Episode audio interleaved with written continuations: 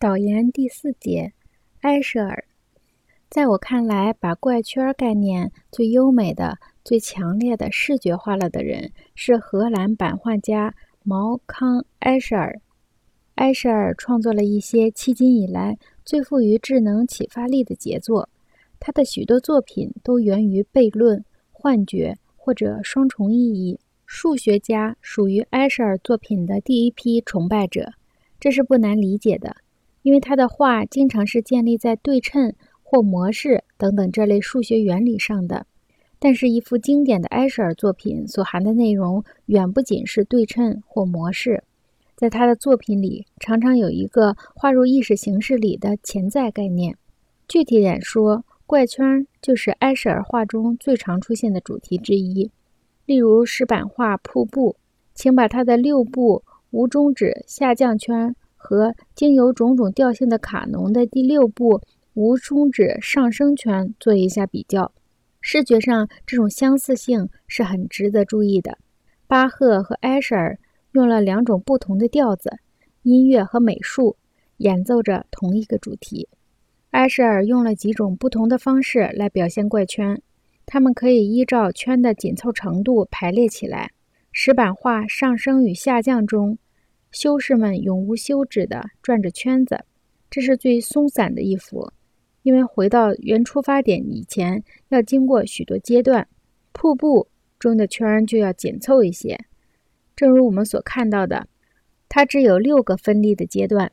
你可能会觉得“阶段”这个概念有些模糊，比如在上升与下降这幅画中，把它看成有四段楼梯，和把它看成有四十五节台阶儿。不是一样容易吗？的确，在如何数层次这一问题上，历来有些模糊。这个问题不仅存在于埃舍尔的画中，也存在于多层次的层次系统中。以后我们会对这种模糊有更深入的理解。现在我们还是别离题太远。画手给我们提供了一个更紧密的圈儿，这个画中的每一个手都在画另一个手。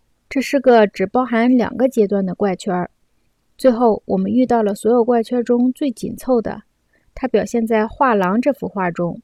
这是一幅包含其自身的画，是否能说它是一幅描绘一座包含其自身的画廊的画呢？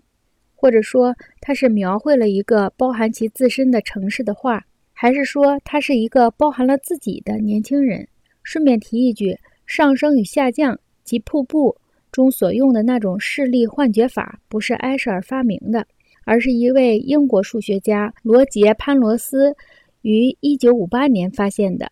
然而，怪圈的主题是在埃舍尔1948年的作品中就已经出现，他的画手就是在那一年画的。画廊是他1956年的作品。怪圈概念所隐含的是无穷概念，循环不就是一种以有穷的方式？表示无休止过程的方法吗？无穷在埃舍尔的许多画中起着重要的作用。同一个主题的许多副本常常扣在一起，构成对应巴赫卡农的视觉形象。埃舍尔著名的版画《变形》中就有好几个这样的图案，它有点像无穷升高的卡农，先是离开起点，越来越远，然后忽然又回来了，变形。以及别的画中贴着瓷砖的平面已经暗示出了无穷，但是埃舍尔其他的画把无穷表现得更强烈。在他的一些画中，一个单一主题可以出现在现实的不同层次上，比如某幅画中的一个层次可以被清楚地看作是在表现幻象或想象，另一个层次则会被认为是表现现实。这两个层次可能是仅有的。明确的画出来的层次，但是单这两个层次，便使观者不由得把自己看成是另外一个层次的一部分。这样一来，这位观众就不由自主地被埃舍尔画中隐含的层次串所俘获了。